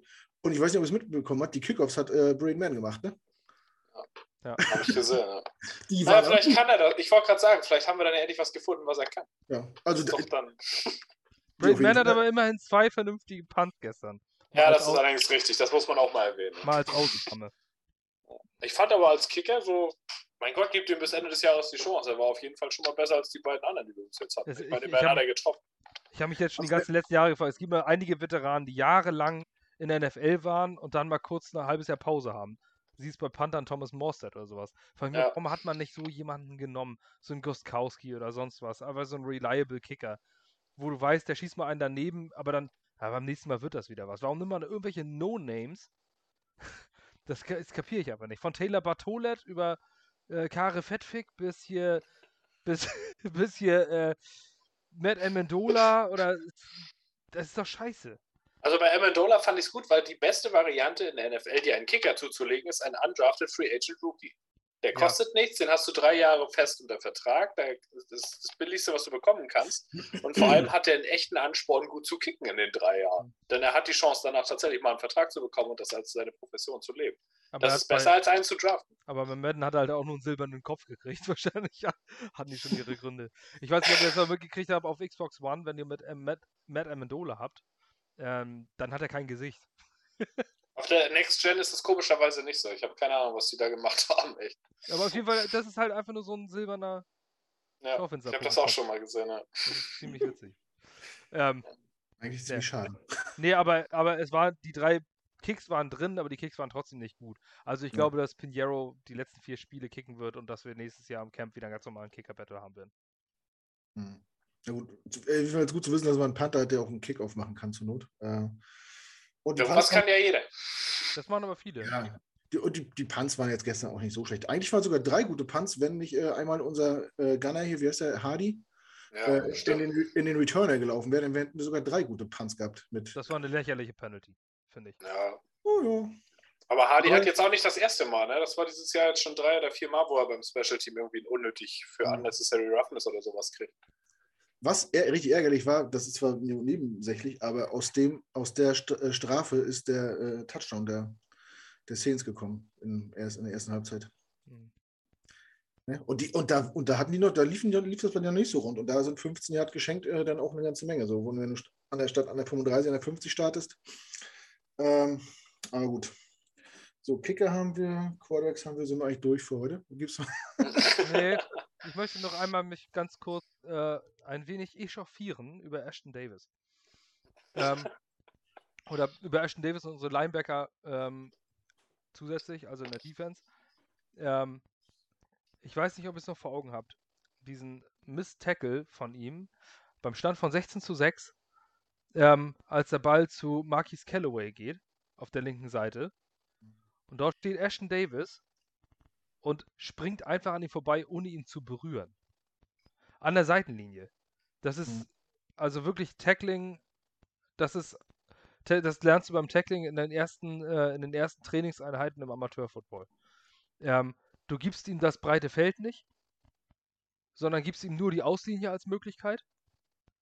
Und da darf der auf, da darf auf gar keinen Fall jemand durchrutschen. Zur Not hältst du ihn am Bein fest und hältst ihn so lange fest, bis der einmal kurz äh, die weiße Linie betritt. Aber er springt einfach an ihm vorbei. Und das ist Marquis Callaway, das ist nicht Michael Thomas gewesen oder Elvin Kamara gewesen, wo das mal, ähm, die mal so genial sind, sondern äh, das war ein random Wide Receiver. Und äh, das fand ich schon schlimm. Also wirklich schlimm. Das war ein richtig katastrophaler Miss-Tackle, der einem NFL-Spieler einfach nicht passieren darf. Und, ähm, und dann auch unsere Linebacker, Quincy Williams. Ähm, ich weiß nicht, warum er so viel Lob kriegt, das verstehe ich nicht so ganz. Er ist halt präsent durch sein Hard-Hitting. Aber so dieser Hard-Hitting-Linebacker, die hast du 2010 gebraucht. Die kannst du 2021 aber nicht mehr gebrauchen. Denn äh, der nimmt den Kopf runter und fliegt da volle Granate mit voller brachialer Gewalt rein. Das ist schön. Aber ähm, das Spiel hat sich geändert. Die Spieler sind ähm, besser auf den Beinen, flexibler auf den Beinen und ähm, so fliegt Quincy Williams auch immer mal wieder vorbei. Also so ein harter Hit ist schön zum Ansehen, aber es ist statistisch und auch auf dem Platz halt auch einfach nur ein Tackle wo du den Spieler aufhältst. Ob du ihn jetzt nur volle Granate weghaust oder ganz entspannt ins Ausschubst, das ist beides mhm. derselbe Effekt. Und, ähm, und deswegen musst du da cleverer sein. Quincy Williams halte ich für einen Spieler mit einem sehr, sehr geringen Football-IQ, ähm, mit viel Willen, aber ähm, der stand so oft auf Target auf seiner Position, wo du dachtest, Mensch, du musst doch einen anderen Winkel nehmen. Ähm, das eine war es auch zum Beispiel, das, ich weiß, ich springe jetzt wieder, aber Ashton Davis auch, ähm, bei einem Lauf über links, ähm, am dem einzigen Tackle, der, äh, der nach vorne gegangen ist, ist er auch innen rumgegangen. Statt nach außen in einem, äh, in einem Off-Run. Und das passiert, und das sehe ich so häufig bei unseren Verteidigern, insbesondere den Linebackern und ganz explizit bei Ashton Davis. Elijah Mitchell oder sowas will ich keinen Vorwurf machen.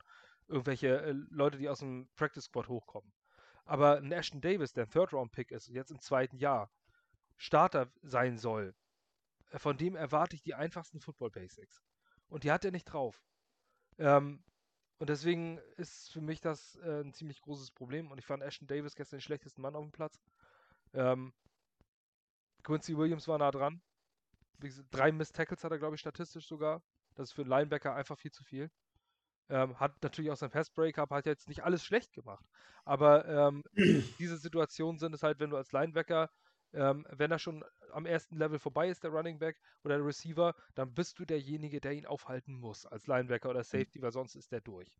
Und äh, Quincy Williams ist jemand, ähm, der halt des Öfteren vorbeifliegt aufgrund dieser Hard-Hitting-Mentalität. Ähm, ist ein Depth-Spieler wie Neville Hewitt letztes Jahr. Als Starter finde ich, ja, also wir haben echt ein Problem. Mhm. Ähm, in der, in der alles im Second Level, alles hinter der Defensive Line ist für die ist echt ein Problem und muss angegangen werden. Das stimmt. Als, als statistischer Einwurf dazu, ich habe vorhin bei Twitter gesehen von ESPN Stat Tracker, die Jets hatten 15 Miss Tackles in dem Spiel gestern, die meisten eines Teams in der kompletten Saison. Mhm. Und so hat es auch ausgesehen bei den ja. meisten Runs. Ich wollte es gerade sagen, weil die Szene, die Basti beschrieben hat, da links draußen, äh, auf, äh, wo Davis den ersten Tackle verpasst, danach kommen nochmal zwei Jets-Player und kriegen ihn nicht gestoppt und er läuft auch an den vorbei. Ja. Ich weiß nicht, ob ihr es noch vor Augen habt. Und ich habe noch eine Situation, ich glaube, das war in der ersten Halbzeit im zweiten Quarter, wo äh, oder im ersten Quarter? Auf jeden Fall haben die Saints von rechts nach links gespielt. Ich weiß nicht, welches Quarter das war. Aber ähm, Taysom Hill gilt, glaube ich, für, für Dritter und kurz oder so und wird eigentlich gestoppt an den, an den Beinen. Und fällt dann vor, ja. Fällt, fällt, nach vorne und von vorne kommt ein Linebacker und anstatt ihn festhalten und hinten schubst. Bringt er rüber, ja. Ja, und genau. bricht, er, bricht er das Play ab und lässt ihn einfach nach vorne fallen, sodass er mit ausgestreckten Armen über die äh, First Down Markierung kommt und First Down hat, wo ich denke, hä? Warum? Er darf ihn doch oben angehen, wenn er unten am Bein festgehalten wird, oder nicht? Das habe ich auch nicht verstanden. Ich weiß jetzt nicht mehr, wer das war. Also Quincy Williams wäre es nicht gewesen, denn der hätte am Ende des Plays 15 Yards für Roughing the Passer bekommen, egal wie er da, der wäre da reingegangen. Aber irgendeiner unserer Linebacker war, ich weiß nicht mehr, welcher das war. Aber da habe ich auch gedacht, hat er eine Pfeife gehört, irgendwas, ja, dass das Play das, zu Ende war? Weil er einfach weggegangen, also einfach ja. rübergejumpt ist. Das war irgendwie merkwürdig. Und ich, ich hatte den Eindruck, wenn er, wenn er ihn an den Schultern einfach nur festhält, ja, dann ist es vorbei gewesen. Ihn nach vorne kippen lässt, dann wäre es kein First Down gewesen. Ne? Aber ja, gut.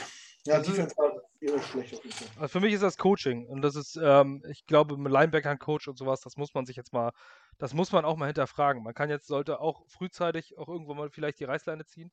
Um Gottes Willen nicht den Head Coach, auch wenn äh, Robert Salah äh, Linebackers Coach war, aber der ist jetzt Head Coach, der kann dann nicht die Linebacker jetzt auch noch zusätzlich trainieren. Ähm, der ist ja kein Adam Gaze, sondern konzentriert sich aufs Komplettteam. Ähm, aber ich glaube, dass der DC nicht der richtige ist und äh, dass man bei den Position Coaches vielleicht auch mal ein bisschen überarbeiten muss. Buddies hin oder her, ich glaube, da muss man sehen, die Defense ist einfach schlechter geworden vom letzten Jahr zu diesem Jahr. Und wir haben dort mit CJ Mosley und Jared Davis zwei First Round ähm, Linebacker, wovon einer auch schon All-Pro war. Jared ähm, Davis war das, glaube ich. Äh, nur mal kurz als einfach, der ja, darüber gesprungen ist. Ja, ja aber Jared, Jared Davis rechtfertigt nicht einen einzigen Cent seines Gehalts, ja. das, er, das er hier bekommen hat. Die 5,5 Millionen oder was das sind. Oder sogar 7.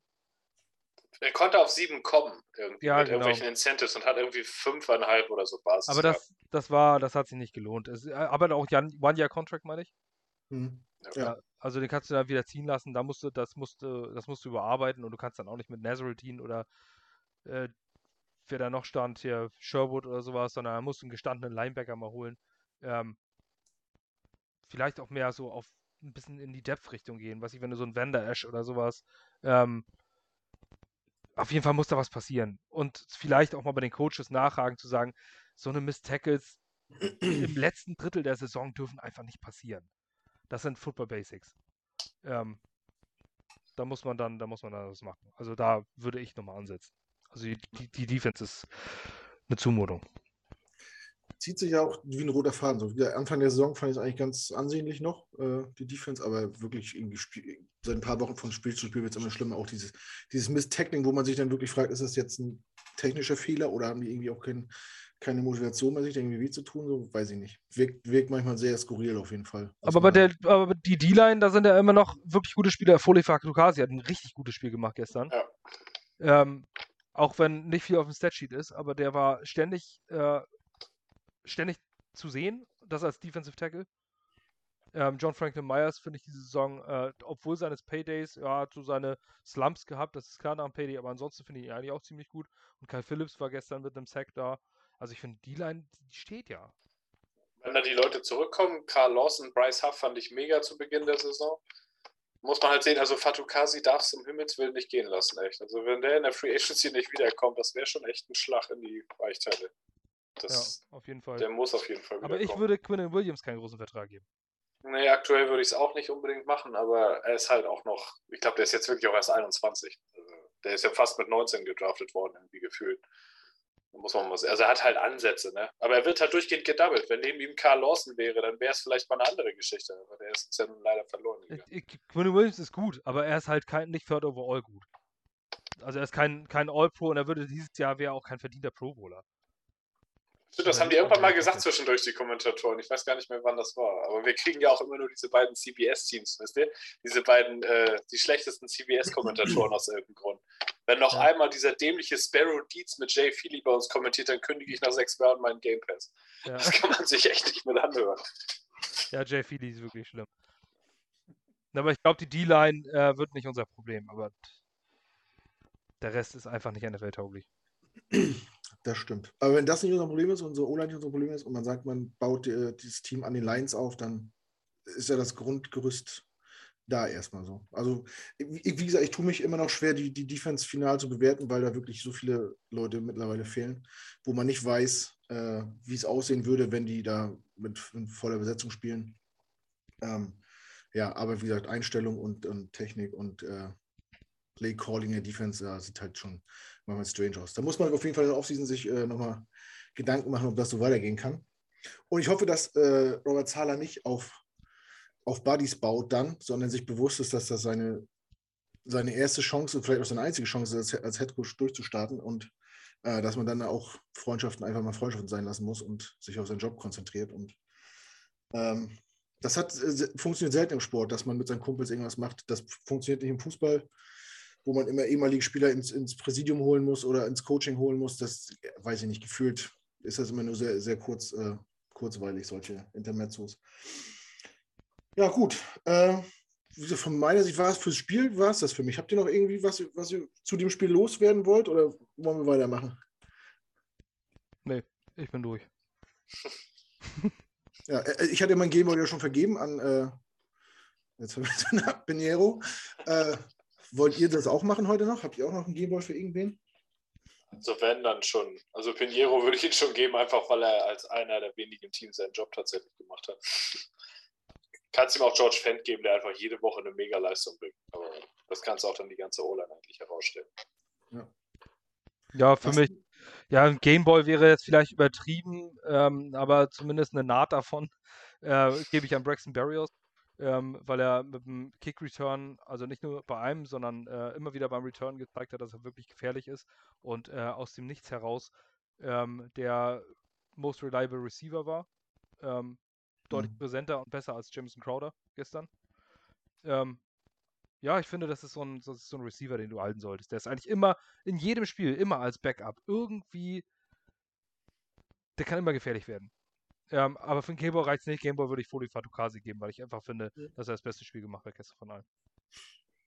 Ja, nee, Barriers muss man auch mal vor, äh, der äh, haut sich wirklich jede Woche rein, gerade bei den Returns und so. Sich fängt den Ball, lässt nichts droppen da hinten äh, und reißt ihm einen Arsch auf. Und oft ist er manchmal äh, auch kurz davor, wirklich durchzubrechen, wie, wie letzte Woche auch, wo er dann irgendwie noch am Schnürsenkel gehalten wird. Ich glaube, gestern war auch so wo er vielleicht sogar zum Touchdown gelaufen wäre, wenn der eine ihm fallen ihm Ding nicht am Fuß berührt noch. Aber der ist halt auch nur so groß wie Danny DeVito, ne? Ja, das, ja, vielleicht ist das ja sein Vorteil. Stimmt. Ja. Ich bin so groß wie Bud Spencer, ich habe es nicht geschafft. Blöder Vergleich, aber gut. Ähm, ja, dann äh, lasst uns noch ein bisschen abschweifen äh, und einen Blick auf die NFL werfen. Was ist euch so am Wochenende aufgefallen? Basti, was ist dein Take des Spieltags? Ähm, die Buffalo Bills sind overrated. Ähm, vielleicht spricht da auch diese leicht ausgeprägte Abneigung die Buff gegen die Buffalo Bills. Ähm, aber äh, die stehen jetzt 7-6. Ähm, das ist natürlich ein vernünftiger Rekord und sie sind auch zurückgekommen gegen die Buccaneers. Ähm, aber gegen die Buccaneers, also ich sag mal, wenn du jetzt schon so hoch führst, ähm, dann kann das mal passieren, dass du ein bisschen nachlässt. Darf natürlich nicht. Aber kommt vor, gerade bei so vielen Veteranen. Und äh, die Bills haben jetzt, glaube ich, drei Spiele am Stück verloren oder sowas. Ähm, oder von den letzten vier, drei Spiele verloren, irgendwie sowas in dem Bereich. Nur gegen uns nicht. Ja, genau, aber sogar gegen die Jaguars verloren. Ähm, die Buffalo Bills galten am Anfang als äh, Nummer 1 Team der NFL, oder mindestens überall Top 3.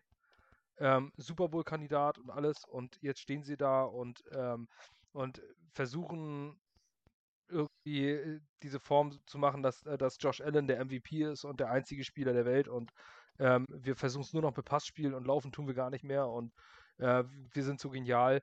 Ähm, ich glaube, das klatscht ihnen gerade alles entgegen. Ich denke, die Buffalo Bills sind ein One-Year-Wonder ist übertrieben, aber so ein Two- oder Three-Year-Wonder. Und ähm, merkt man dann jetzt doch, das, ist, das wird keine Dynastie, sondern das ist äh, eine kurze Flamme. Die stehen jetzt 7-6, ähm, werden, sind hinter den Patriots, keine Sau mit gerechnet, ähm, und müssen um Wildcard-Platz kämpfen. Das finde ich für ein äh, prognostiziertes äh, Top-3-Team hm. der NFL zu diesem Zeitpunkt doch heftig enttäuschend. Das stimmt. Aber da gibt es in der Liga diese irgendwie ganz viele Teams, die weit, weit weg von ihrem Anspruch sind, finde ich. Und andere Teams wieder zurückkommen, wenn man nach Kansas City guckt. Aber es ja. gibt natürlich auch diese Teams, die, die jetzt wirklich, äh, die wirklich komplett underperformen. Und äh, was heißt underperformen? Die Bills machen natürlich immer noch, spielen immer noch einen guten Ball. Und mhm. äh, die, die sind immer noch für, gut für Big Plays. Und Josh Allen ist auch nach wie vor ein wirklich guter Quarterback. Ähm, aber irgendwas klickt dann nicht. Ansonsten würden die nicht bei 7-6 stehen und hinter den Patriots auf Platz 2 der AFC East. Obwohl jeder vor der Saison, ich glaube, wir waren uns alle komplett einig, dass sie hundertprozentig Erster werden. Mhm. Ja. So, und jetzt stehen sie da und werden vermutlich Zweiter. Höchstwahrscheinlich sogar. Ja, die spielen, glaube ich, nächste Woche direkt gegeneinander. Also das, oder war das gerade erst? Ich glaube, die haben beide Spiele, also die haben nochmal ein Spiel direkt. Spielen nochmal gegeneinander. Das wird, glaube ich, so der, das Entscheidungsspiel. Ja. Aber jetzt habe ich irgendwo gelesen, äh, die Bills haben schon so oft gegen äh, Belichick verloren, dass sie sogar ihre Franchise dann nach ihm benannt haben. ja, der war nicht schlecht. so viel besser ist bei uns jetzt aber auch nicht in, dem, in der Beziehung. Nee, aber wir nee. heißen aber noch New York Jets und nicht New York Bills. Was Geschichte angeht, ich meine, ich habe letztens geguckt, ne, von, von, 31 Teams haben wir gegen insgesamt nur sechs seit 1960 ja. einen positiven Rekord. Ja, also wir haben von gegen 25 NFL-Teams einen negativen Rekord overall seit 1960. Ja, man muss sich ja nicht an so alten Statistiken aufhalten. Wir das haben noch nie gegen die Eagles gewonnen.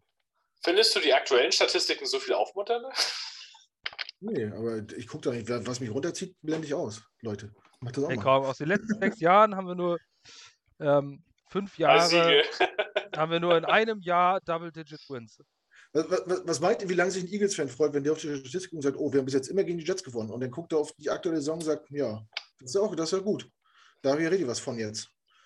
Habe ich immer noch keinen Quarterback, mit dem ich weiß, was ich anfangen soll. Lustig ist trotzdem. aus seiner Sicht bestimmt. Ähm, ja, aber ja, Bills ist echt tricky. Äh, ich habe nach der letzten Saison gesagt, äh, äh, dass wir das Beste von Josh Allen schon gesehen haben. Dass der nie wieder so eine Saison spielen wird wie letztes Jahr. Das war, ich will nicht sagen, so, so One-Hit-Wonder, aber ich glaube nicht. Da hat halt viel zusammengepasst in dem Jahr. Ne? Das, äh, muss, das war wirklich nicht am Limit, das war vielleicht schon ein Stück weit drüber. Das zu wiederholen wird halt schwierig. Und wenn ja, weiß die sind jetzt ja auch schon so zwei, drei Jahre in dem Fenster, wo man sagt, die haben ein gutes Team und das reicht, wird vielleicht für den Super Bowl reichen. Oder zumindest für die Conference Championship. Und so ein Fenster ist halt nicht ewig auf, ne? außer in Boston vielleicht. per, wie siehst du die Bills? Das ist schon echt, man kann es kaum erklären, wieso das jetzt eigentlich so ist. Wenn man sich den ganzen Kader so einzeln anguckt, ist jede Position überdurchschnittlich besetzt irgendwo. Und sie haben auch überall genug Reserveleute. Das funktioniert eigentlich auf dem Papier alles. Und sie waren letztes Jahr gut und die Coaches sind gut. Der Offense-Coordinator ist immer noch da, der Defense-Coordinator ist immer noch da. Aber wenn man dann halt in der kompletten ersten Halbzeit gegen die Bucks nicht einen Running Back Carry hat, also kein einziges Mal ein Handoff von deinem Halfback gibt, sondern wenn dann gelaufen wird, dann Allen selber. Das ist halt nicht, damit bist du nicht dauerhaft erfolgreich. Das funktioniert einfach. Ich weiß nicht, ob die da im Analytics Department ein paar ganz schlaue sitzen haben, die irgendwie der Meinung sind, ach, Run the Ball wird auch überbewertet, das lassen wir einfach bleiben. Aber das so funktioniert es in der NFL halt einfach nicht. Und das ist so, die müssten sich halt irgendwie mal auf das zurückbesinnen, was sie gut gemacht haben letztes Jahr. Aber das war sicherlich nicht, dass Allen 50 Mal pro Spiel wirft und 15 Mal noch dazu läuft. Weil so übertrieben war es letztes Jahr auch nicht. Mhm. Waffen haben sie eigentlich genug für ihn und müsste das halt einfach mal wieder ein bisschen vernünftig in Ruhe aufbauen. Aber ich meine, sie, auf dem gleichen Feld, sie haben gegen die Patriots ja gespielt und verloren, wo Mac Jones nur dreimal den Ball überhaupt geworfen hat. Das siehst du auf dem gleichen Feld, auf dem du stehst und denkst nicht, hm, also irgendwie läuft das bei uns ja nicht so. Warum kriegen wir den Ball eigentlich nie gelaufen? Ach, ich weiß wieso. Lass mal nächste Woche gar nicht mehr laufen, dann fällt das nicht auf. das verstehe ich irgendwie nicht. Also es wirkt wirklich so, wie Basti sagt, als hätten die das so ein bisschen over, also ein bisschen overthinking, was sie gemacht haben. Letztes Jahr, es lief eigentlich gut. Sie hatten eine Defense, die ja immer bend but don't break war und regelmäßig Turnover produziert hat. Und Allen an sich ist halt jemand, der immer für ein Play gut ist. Und wenn du um ihn herum dann noch einigermaßen Struktur hast, dann hast du eigentlich ein Team, das jedes Jahr mindestens zehn Siege einfährt. So. Und jetzt dieses Jahr irgendwie halt nicht. Da müsste man, also ich habe die Spiele nicht alle einzeln komplett gesehen, deswegen kann ich jetzt nicht sagen, was da, abgesehen davon, dass sie den Ball nicht laufen, nicht funktioniert. Aber ich glaube schon, dass sie es noch in die Playoffs schaffen, weil dafür ist die individuelle Qualität eigentlich zu groß. Und am Ende kommt es in der NFL darauf an, wenn du die letzten zwei Wochen im Dezember heiß läufst und das in die Playoffs nimmst, dann kann das manchmal schon reichen, damit du bis zum Ende heiß gelaufen bist. Also mhm. vielleicht, aber im Moment sieht es halt echt nicht gut aus. Ja, ich wollte gerade sagen, viel Faxen dürfen sie nicht mehr erlauben. Dann. Äh, dafür ist es echt, echt zu dicht beisammen. Ne? Ähm, die spielen uns ja auch nicht mehr. Also einen Sieg gibt es jetzt nicht mehr gerade, glaube ich. Doch, oder, oder, warte mal, doch, wir doch, spielen Woche 8. Ja. Oh Gott, da hat mir wieder Woche. Ja, gut. Okay, dann schaffen sie es. Oh, so weit würde ich gehen. Ja, ich habe auch gerade in der letzten Woche, wenn es um die Playoffs geht. Au. Das sind wieder 50 Punkte, genau wie beim letzten Mal. Oder, das, wir, oder wir machen das ist noch eine Rechnung, das ist noch eine Rechnung. Da ist noch eine Rechnung offen, wollte ich gerade sagen. Genau, wir machen die, 2000, die 2015 Rex Ryan Bills. Oh, stell dir das mal vor, wenn, wenn Salah damals äh, so coachen würde wie Rex Ryan damals und äh, jeden vierten Versuch ausspielen lässt. Ja. Ah, da könnte man noch mal ein bisschen Salz in die Wunden streuen. Ich würde durchdrehen vor Freude. Aber wenn ich, ein AFC, also, wenn ich ein AFC East Team in die Playoffs schicken würde, dann die Bills vor den Patriots. Das ist einfach so. Also, der Hass sitzt tiefer, was die Patriots angeht, ist irgendwie. Ja, aber die sind halt schlimmer Nummer 1 Seed, ne? Das ist zum Würgen. Das muss auch irgendwann mal vorbei sein. Das macht keinen Spaß mehr. Wie kann das sein, dass wir 18 Jahre lang rebuilden gefühlt und die rebuilden anderthalb Jahre und machen einfach jeden einzelnen Move richtig und jetzt sind sie wieder da? Ja, das, das kann doch echt nicht, kann nicht angehen. Ja, vielleicht liegt es wirklich an Bill Belichick. Per, was ist denn äh, dein Take vom Wochenende? Mein Take vom Wochenende ist, dass die Jaguars einen monströsen Fehler gemacht haben, als sie Urban Meyer als Headcoach verpflichtet haben. Und das habe ich absolut nicht kommen sehen. Als sie den unter Vertrag genommen das, der war ja eigentlich schon im Dezember klar, letztes Jahr, also als Marone noch gecoacht hat. Da hieß es ja schon hinter den Kulissen, hier mit Meyer, Meyer sind sie sich einig und das wird passieren. Und da dachte ich, das ist wenigstens mal was anderes. Nicht immer nur den aktuell heißen Koordinator, sondern du holst einen, der wirklich bewiesen hat, dass er gewinnen kann auf einer großen Bühne als College Head Coach. Drei National Title und das bevor die Playoffs auf vier Teams expanded waren. Also er war imstande, immer im College erfolgreich zu sein, jedes einzelne Jahr. Aber er zeigt jetzt genau das, was damals bei Nick Saban vor 15 Jahren war. College und NFL ist einfach nicht das Gleiche.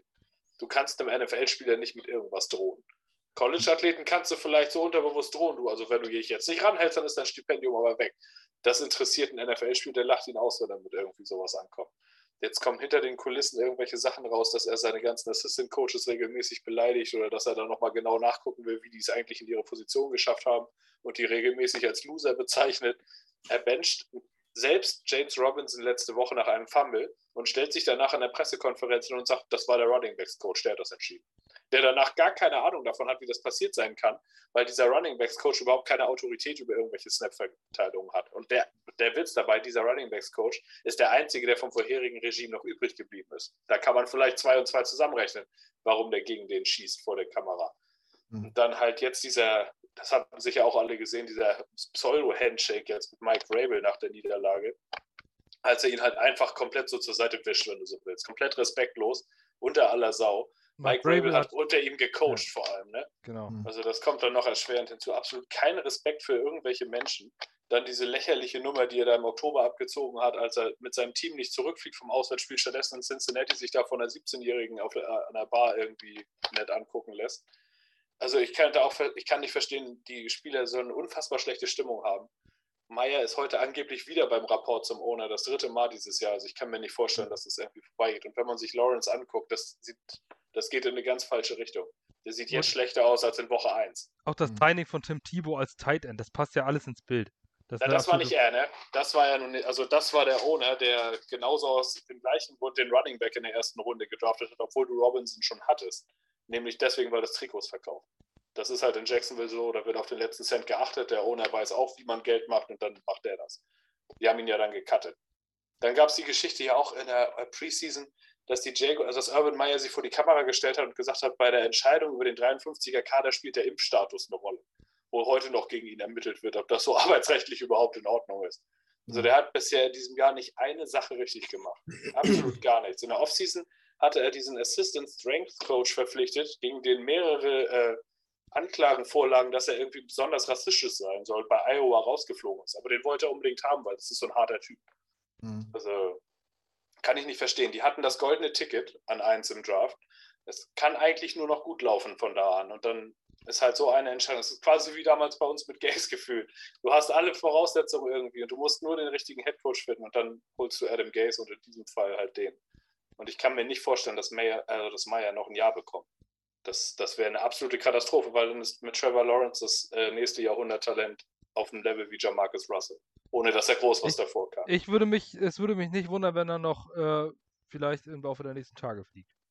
Ja, das ist absolut verständlich. Also, wobei man da auch sagen muss, der Owner der Jaguars ist halt geizig, das weiß jeder, das ist bekannt, deswegen lässt er sich ja auch kaufen dafür, dass die Spiele in London stattfinden und all sowas. Und Meyer hat den höchst dotierten Vertrag aller NFL-Headcoaches bekommen, um überhaupt aus dem Ruhestand zu kommen. Der bekommt 12 Millionen pro Jahr über fünf Jahre garantiert. Also da müsstest du halt dann auch willens sein, ihn zu entlassen und dann gleich den nächsten Jahr zu bezahlen. Quasi wie es ja auch bei Fußballvereinen ist. Und ob der das will, ist halt dann die nächste Frage, ob ihm sein Produkt so wichtig ist. Ich glaube, man sagt, der HSV bezahlt immer noch Frank Pagelsdorf. Ja, als Beispiel. Ne? Beim HSV stehen immer noch sechs Coaches auf der Bezahlliste. Und ob die Jaguars das Geld überhaben, das Kleingeld dafür, oder ob der das will, weiß ich nicht. Aber es gibt keine andere Entscheidung. Eigentlich hätte Meyer schon fliegen müssen nach der Aktion damals in Cincinnati. Äh, nach Ernst Happel und Branko Silbeck der größte Trainer, der in Hamburg trainiert hat, wollte ich nur mal sagen. Das sagt aber mehr über Hamburg aus als über Pagelsdorf. Nee. Er war nur, er noch Rostock, Union und Dubai. Und es gibt das Frank Pagelsdorf Center in Kiel. Da habe ich als Kind ganz tolle Geburtstage beim Hallenfußballverband. Ich habe mich mit ihm unterhalten. Frank Pagelsdorf ist ein netter Mann. Der ist zweimal in Hansa aufgestiegen, sagt nichts Schlechtes über den. Egal. Äh, du hast ja, dich mal mit ihm unterhalten und deswegen ist er ein sehr netter Mann. Ich habe doch gesagt, sein Fußballcenter ist toll. Über die Art und Weise, wie er sich mit mir unterhalten hat, da habe ich schon, äh, schon deutlich andere Leute äh, gesprochen, die im Profifußball angestellt sind. Das sind größtenteils nämlich Arschlöcher, wer es nicht wusste. Äh, da ist es schon mal nett, wenn man so einen freundlichen Trainer trifft. Das stimmt. Ich habe mich mal sehr, sehr nett mit Dirk Bremser unterhalten. Der Co-Trainer von Dirk, Dieter Hacking. Ach, der, der, ich dachte jetzt, du meinst den von, von RSH, von Radio Schleswig-Holstein. Nein, nicht, Gottes Willen, nee. Ich dachte, du meinst jetzt den Bremser vom Viererpop von Deutschland 92. Nee, nee, Dirk Bremser, bitte. Drei Leute und drei denken an der erfolgreiche Co-Trainer war, der erfolgreiche Co-Trainer bei Alemannia Aachen gewesen. Netter Mensch, hat mir was über ja. äh, suppende Wunden am, am, Knie erzählt. Ah, und dann auch noch so ein packendes Thema. Da, da wäre ich auch voll am Schlange gewesen. Auf jeden Fall. Ja. Ich glaube ja immer noch, dass äh, Urban Meyer schon längst nicht mehr Coach in Dings wäre, wenn nicht zeitgleich in Las Vegas die ganzen Bomben geplatzt wären und die ganzen Medien die ganzen Kameras äh, nach Nevada geschwenkt hätten, sondern in Florida geblieben wären, dann wäre, glaube ich, nach seinem Auswärtstrip äh, wahrscheinlich schon Schluss gewesen. Und ich frage mich immer jede Woche, äh, klar, als Jets-Fan ist es wirklich gerade nicht schön, aber ich möchte mit einem Jaguar-Fan nicht tauschen, weil man bedenkt, dass sie vor vier Jahren im Conference Championship stehen, geben standen. Richtig? Vor vier Jahren? Vor drei ja. Jahren? Und das Team war jung, vielversprechend, außer Bortles. Alles andere war gut. Und davon ist nichts mehr da, vier Jahre später. Aber so, das Risiko ist ja auch nicht da, sich mit jemandem tauschen zu müssen, weil es ja gar keine Jaguars-Fans gibt. Ah, gibt's schon. Ja, doch, doch. doch. ich habe jetzt die letzten Tage mit zwei geschrieben. Es gibt welche. Ach ja, stimmt, du hast den Kontakt ja klar gemacht. Ja. ja ähm, was soll ich jetzt sagen? Ja, aber wie gesagt, ich glaube auch, normalerweise muss der nach der Saison weg. Also Trevor Lawrence tut mir wirklich leid, ne? wo alle gesagt haben letztes Jahr, oh nein, der arme Mann muss schon Jets und so und spielt noch ein Jahr, spielt noch ein Jahr College, bitte. Ich glaube, wenn man den jetzt fragen würde, äh, äh, ganz unter vier Augen, der würde sagen, ich wäre, glaube ich, lieber äh, bisschen weiter nördlich als hier unten bei den 100 Pro. Jaguars. Weil irgendwie auch alles, was ihn ausgezeichnet hat am College, wird total ignoriert so. Alle seine Stärken werden wird total dran vorbeigekommen, ja. gefühlt. Ja. Das ist auch so. Die Offense passt nicht zu dem, wenn man sich mal ein bisschen angeguckt hätte, was er in Clemson gemacht hatte. Er läuft keine RPOs in Jacksonville. Dabei war das das Beste, was er gemacht hat, die accurate anzubringen und eine Entscheidung unfassbar schnell zu bringen. Oder ein Deep Pass. Also er war unfassbar accurate bei allem über 30 Yards. Habe ich noch nicht gesehen die letzten Wochen, dass sie das überhaupt mal probiert hätten. Gestern ist, vier Interceptions, ne?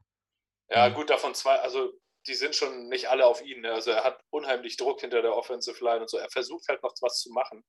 Aber man sieht einfach, wie bei dem das passiert, was bei vielen jungen Quarterbacks passiert. Die werden kaputt gemacht von den Umständen.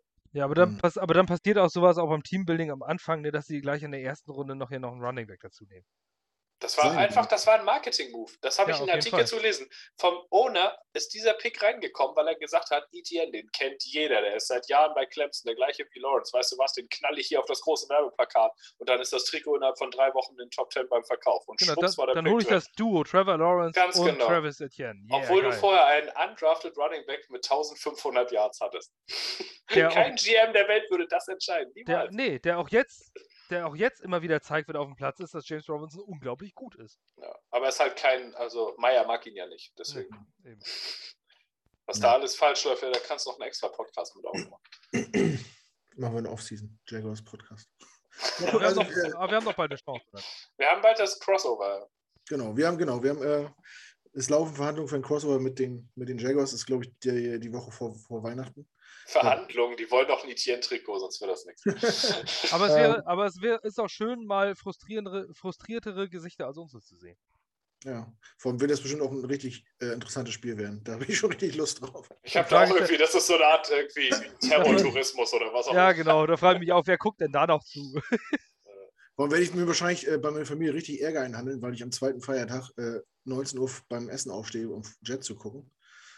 Und dann werde ich mich wahrscheinlich nach dem ersten Viertel fragen, was mache ich eigentlich? Wo sind Der meine zweite Weihnachtstag war schon immer frei, da legt man keine Veranstaltung. Heiligabend Doch. und erster Weihnachtstag, ja, aber zweiter doch.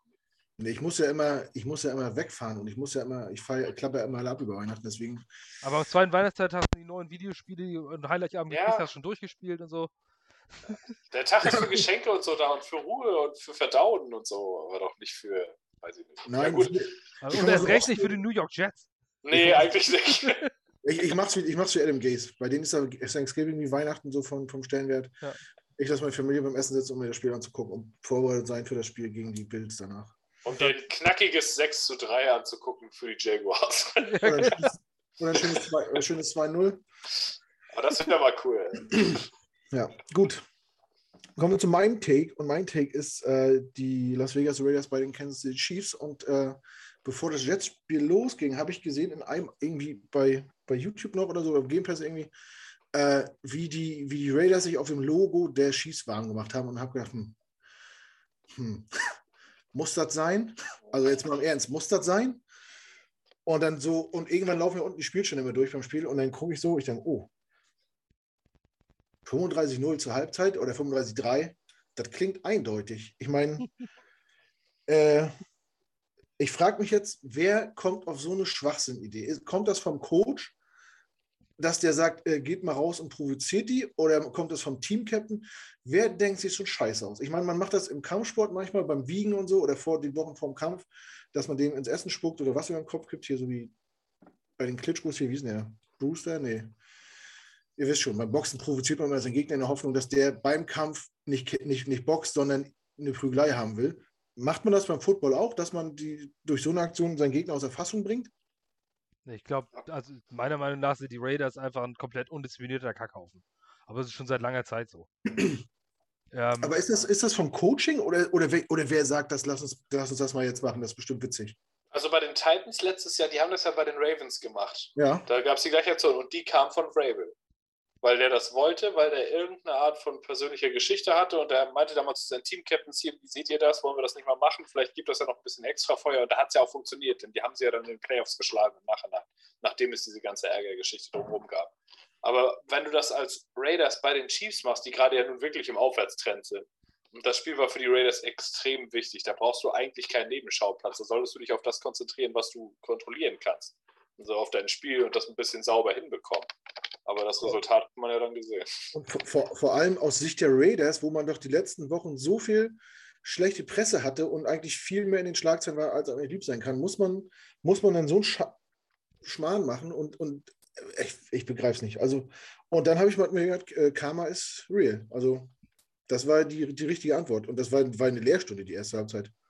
Basti, hast du sowas in, in deiner aktiven Zeit auch mal gemacht? Der hatte die überhaupt Logos auf dem Spielfeld? Nee, ne? Natürlich nicht. Wir, waren, wir waren froh, wenn wir Linien hatten. Oder ein Spielfeld. Nee, wirklich, also tatsächlich, Linien waren an, an der Seite so an der Seite markiert. Ja. Da, da hat niemand unseren Platz bemalt. Also nein, wir hatten keine Logos. Aber wir haben, ähm, aber ich habe mal gegen ein Team aus Hamburg gespielt, ähm, die mehr so ein Sozialprojekt sind oder waren äh, zu dem Zeitpunkt und ähm, und das war das war das Einzige, was ich bisher beim Football wirklich unsportlich erlebt habe auf dem Platz. Aber ansonsten nein, eigentlich nicht. Eigentlich war Fairplay immer Ja. das Wichtigste. Ist so eine Aktion, ist das, also ich finde es, ist es nur ein bisschen frotzeln oder ist es, ist es unsportlich? Das ist, und- also in meinen Augen ist es irgendwie daneben. Warum solltest du das machen auf dem Logo? Ich meine, es ist klar, jedes, also eigentlich sind Logos natürlich überbewertet, aber wenn du das jemand auf deinem Logo in deinem Heimstadion macht, mhm. dann gehst du natürlich schon hin oder überleg oder das stachelt dich schon irgendwie an. Und ich glaube, um das auf die Frage von dir eben zurückzukommen, ich glaube schon, dass das von dem Headcoach kommt. Der ist ja nur Interim und der mhm. weiß auch, dass er ungefähr 0,1% Chance hat, den Job nächstes Jahr immer noch zu haben. Und dann versucht er wahrscheinlich, sich mit irgendwas auszuzeichnen, um seine Chancen irgendwie durch irgendeine Aktion zu erhöhen. Ich glaube, das Weil, ist aber auch von oben dort. Die Raiders haben ja immer so dieses dreckige äh, Image. Ja, das, das wollen die auch schon irgendwie halten. Ich meine, das hast, hast, du gesehen mit den Spielern, die sie teilweise verpflichten. Ähm, mhm. Mit der ganzen Art und Weise, die an den Tag legen, die wollen irgendwie so die Bad Boys sein. Aber das passt halt auch nicht zu Las Vegas. Und, nee, eigentlich nicht. Also ich finde, die Raiders sind eine ganz, ganz eigenartige Franchise. Aber äh, deswegen habt in meinen Augen passt es schon irgendwie wieder. Aber der Umzug ist immer noch scheiße im Nachhinein. Auch jetzt, wo du das nochmal gesagt hast, es passt überhaupt nicht zu Las Vegas. In Oakland kannst du mit so einer Bad Boy-Mentalität ja irgendwo noch losgehen. Aber in Las Vegas? Nee, da musst du so ein Glamour-Team haben. Ja, eigentlich Las schon. Vegas Presleys oder sowas. Aces. Ja. Aces ist der beste Teamname für Las Vegas. ja, auf jeden Fall. Da musst du irgendwie irgendwas Passendes haben. Ja, Aber Red, Red, Red Pack. Red was? Red Pack. Ja, oder so. Ja. Cosmopolitans, ja, auf jeden Fall. Ich, also ich finde es total albern, gerade nach der Presse der letzten Woche, wo ich denke, ey, jetzt halt doch mal Füße still, müsst ihr nicht so Quatsch machen. Aber gut, ja, die Quittung haben sie die, die, Quittung haben sie bekommen und also, weil ich mein Bad Boy Image, da, da mussten jetzt nicht dran feilen, das haben sie ganz gut hingekriegt. ja, erst recht hier noch mit, mit äh, Henry Rux und Damon Arnett und sowas. Ja. Und dann, dann musst du doch mal irgendwie ein bisschen, äh, bisschen Seriosität zurückkriegen und nicht so ein Scheiß. Ja, also wenn das dann wirklich von oben kam und dass jemand gesagt hat, lass das mal machen, dann ist das eigentlich noch verwerflicher, als wenn das irgendwie von drei, vier Spielern kommt, die denken, sie können da irgendwie äh, ja, aber, die provozieren oder so. Aber, ich tippe auf den Interim Head Coach. Aber dafür haben sie halt auch irgendwie 80-0 auf die Fresse gekriegt, ne? Ja. 48-9 oder was war das? 48,9, ja. Aber es stand mal 35,0. Das sah sehr witzig aus, nach dem, was man vor dem Spiel gesehen hat. Ich gedacht, oha, das hat ja richtig gut funktioniert. Die, das die hat ja schon fast Juju Schuster gegen Vontaze Perfect. Ja, ja genau. Der dämliche Perfect hat aber das letztes Jahr gespielt bei den Raiders wegen ihrer Bad Boy Mentality. Ja, genau. Ja, die nehmen auch alle. Haben die nicht auch den, äh, den O-Liner genommen von den Bills? Der, ja, den, Incognito, der, äh, der auf der, der Beerdigung seines Vaters rumgeballert hat. Ja, wegen, wegen, Dings im Kopf und so, ne? Ja, der einen also, anderen gemobbt hat und sowas. Das stimmt, das war das vorher auch noch. Das kommt dazu, ja. Also der wäre auch böse an der Klatsche. Also wahrscheinlich schon so an der Klatsche, dass das eigentlich, dass er Hilfe braucht, aber nö. Gruden sagt, für die Raiders reizt nochmal. In das, in das Wege kannst du rumlaufen, dann fällt sogar nicht auf. Das stimmt tatsächlich, wahrscheinlich sogar. Aber gut. Ja, das war meins. Ähm, haben wir es, haben wir es, glaube ich, für heute, ne? Mal wieder irgendwie uns eine abgestottert zu einem Spiel, über das es eigentlich nicht viel zu sagen gibt. Ähm, aber gut, wir geben unser Bestes. Ähm, Im Laufe der Woche, wahrscheinlich am Freitag, kommt dann der Crossover-Podcast. Diesmal nicht mit dem Dolphins Drive wie sonst immer. Ich hoffe, Sie sehen es uns nach. Äh, wir haben einen anderen Gast. Ähm, und zwar ist das Hendrik. Die meisten werden Hendrik nicht kennen, aber ich glaube, wenn ihr ihn im Podcast seht oder hört oder sein Twitter-Handle seht, äh, dann wird vielleicht einigen Licht aufgehen. Ähm, ja, ansonsten gibt es von mir nichts weiter zu sagen. Wie ist es mit euch? Habt ihr noch irgendwie, wollt ihr noch Grüße loswerden oder wollt ihr irgendwas sagen? Nee, ich danke meinen Eltern, meinen Trainern. und, Allen, die an mich geglaubt haben. Und äh, genau, und ähm, zur Hölle mit Brad Favre, der mich zum Jets gemacht hat. Ja, da muss, da muss man jetzt durch. Ne? Ja, äh, meine, Tochter, meine Tochter hat mich gestern gefragt, oder heute Morgen, wie die Jets gespielt haben, oder ob die Jets schon wieder verloren haben. gesagt, ja. Und dann hat sie gefragt, warum ich nicht Fan von einem anderen Team bin. Dann hat gesagt, das so einfach geht das nicht. Das macht ja, man nicht. Sie müsste das bei dir doch von Rostock eigentlich schon jahrelang kennen, oder nicht? Ja, ja, aber die gewinnen ja auch mal ein paar Mal, also öfter als dreimal im Jahr. Aber nicht gegen HSV. Ja, es war, es war nicht unser Wetter. Also, ich wollte jetzt nicht über Fußball reden, aber es war gestern einfach nicht unser Wetter. Naja, dafür sind wir wieder Dritter. Das war nett. Ja, aber ihr werdet, ihr werdet am letzten Spieltag in Rostock werdet verkacken und dann steigt ihr wieder nicht auf. Ich habe mich jedenfalls gefreut, mit 13 Jahren mal wieder ein Pflichtspiel im Volksparkstadion zu sehen von Hansa. Da hätte ich äh, vor ein paar Jahren nie nicht dran geglaubt, dass überhaupt noch mal passiert. Deswegen kann ich auch mit der, mit der Niederlage leben, war auf jeden Fall hochverdient. Wenn ich das mal so sagen muss, jetzt äh, Glückwunsch an HSV. gut. Ja, das, das, zweite Tor war Zucker. Aber gut, das ist eine andere. Ja, die haben gut gespielt. Die haben gut gespielt. Die haben gut gespielt. Können wir ja sagen. Ähm, gut, dann war es das für heute. Dann bedanke ich mich bei allen ähm, fürs Zusehen und fürs Zuhören. Äh, wir freuen uns natürlich nach wie vor über Feedback und Kommentare und Daumen hoch und was es noch so alles gibt. Folgt uns auf unseren sozialen Kanälen, YouTube, äh, Twitter, Instagram, Facebook und unsere Homepage gangregermany.com. Überall da könnt ihr lesen und nachgucken und werdet informiert. Ja, ich wünsche euch noch einen schönen Resttag, wenn ihr das gehört habt. Äh, ich hoffe, wir hören uns im nächsten Podcast bedanke mich bei Basti und Per fürs Dabeisein. Hat wie immer Spaß gemacht. Und ja, ich verabschiede mich mit einem freundlichen Jab ab und bis die Tage. Bleibt gesund. Haut rein. Ciao, ciao. Ciao.